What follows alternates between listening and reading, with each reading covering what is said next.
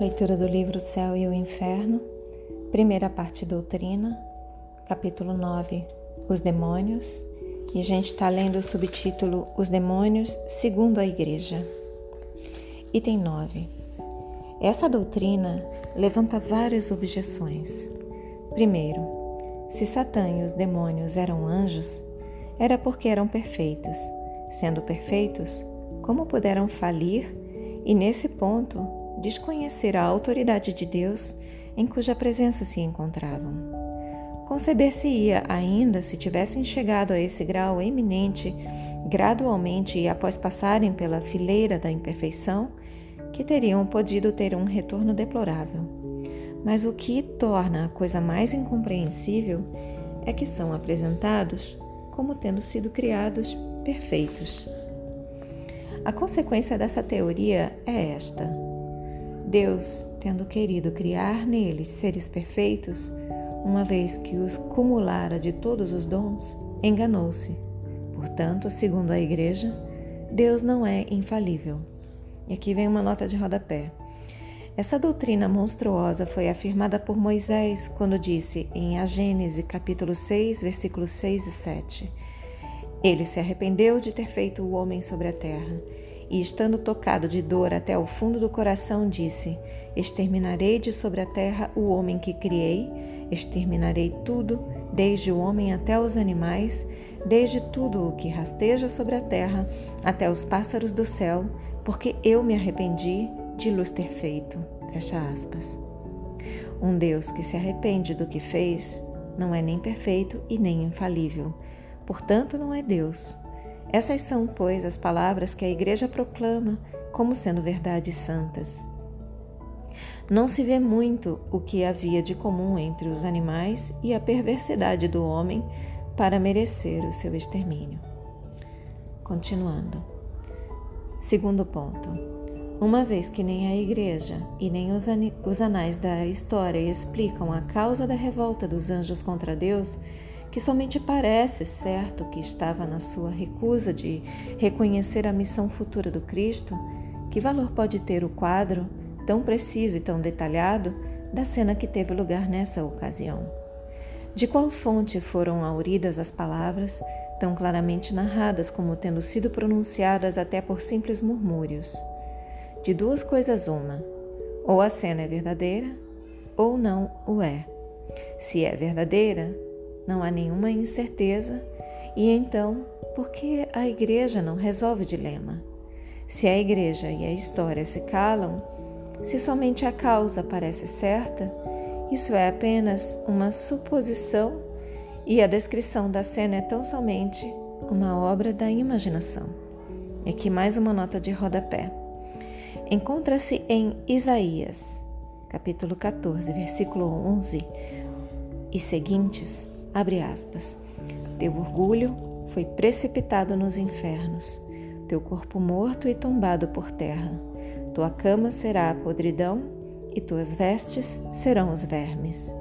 Como tombastes do céu, Lúcifer, tu que parecias tão brilhante ao romper do dia. É uma pergunta: como tombastes do céu, Lúcifer, tu que parecias tão brilhante ao romper do dia?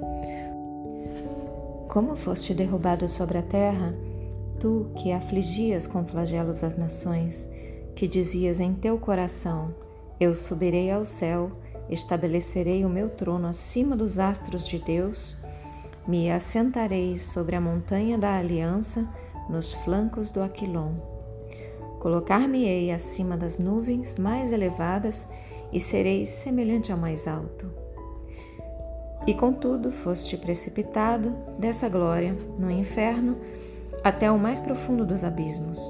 Aqueles que te verão se aproximarão junto de ti e depois de encarar-te, te dirão: Está aqui aquele homem que apavorou a terra, que lançou o terror nos reinos, que fez do mundo um deserto, que lhe destruiu as cidades e que reteve nas prisões aqueles que fizera seus prisioneiros? Essas palavras do profeta não são relativas à revolta dos anjos, mas uma alusão ao orgulho e à queda do rei da Babilônia que mantinha os judeus em cativeiro, assim como provam os últimos versículos. O rei da Babilônia é designado alegoricamente sob o nome de Lúcifer, mas não fez nenhuma menção da cena descrita acima. Essas palavras são as do rei que dizia em seu coração e se colocava pelo seu orgulho acima de Deus, cujo povo mantinha cativo. A predição da libertação dos judeus, da ruína da Babilônia e da derrota dos assírios é, aliás, o objeto exclusivo desse capítulo. Continuando. Terceiro item. As palavras atribuídas a Lúcifer acusam uma ignorância que se espanta em encontrá-las num arcanjo que, pela sua própria natureza e o grau em que está colocado, não deve partilhar sobre a organização do universo os erros e os preconceitos que os homens professaram até que a ciência tivesse vindo esclarecê-los. Como pôde dizer: Estabelecerei a minha morada acima dos astros, dominarei as mais elevadas nuvens? É sempre a antiga crença, tendo a Terra como centro do mundo, no céu de nuvens que se alongam até as estrelas, na região limitada das estrelas formando a abóbada, e que a astronomia nos mostra disseminadas ao infinito no espaço infinito, tendo em vista que hoje se sabe que as nuvens não se estendem até de duas, além de duas léguas da superfície da Terra, para dizer que dominaria as nuvens mais elevadas e falar de montanhas, seria preciso que a cena se passasse sobre a superfície da Terra e que aí fosse a morada dos anjos. Se essa morada estivesse nas regiões superiores, seria inútil dizer que se elevaria acima das nuvens. Dar aos anjos uma linguagem eivada de ignorância é confessar que os homens hoje sabem mais a respeito do que os anjos. A Igreja comete sempre o erro de não levar em conta os progressos da ciência. Fechem os olhos Deixem que essas palavras se aprofundem em vocês. Assumam a intenção de contemplar por mais algum tempo sobre essas palavras. Expressem gratidão aos seus guias, mentores, protetores e anjo guardião. Expressem gratidão a Deus. Agradeçam a si mesmos pela continuidade na leitura. E eu também agradeço pela oportunidade. Boa noite. Namaste.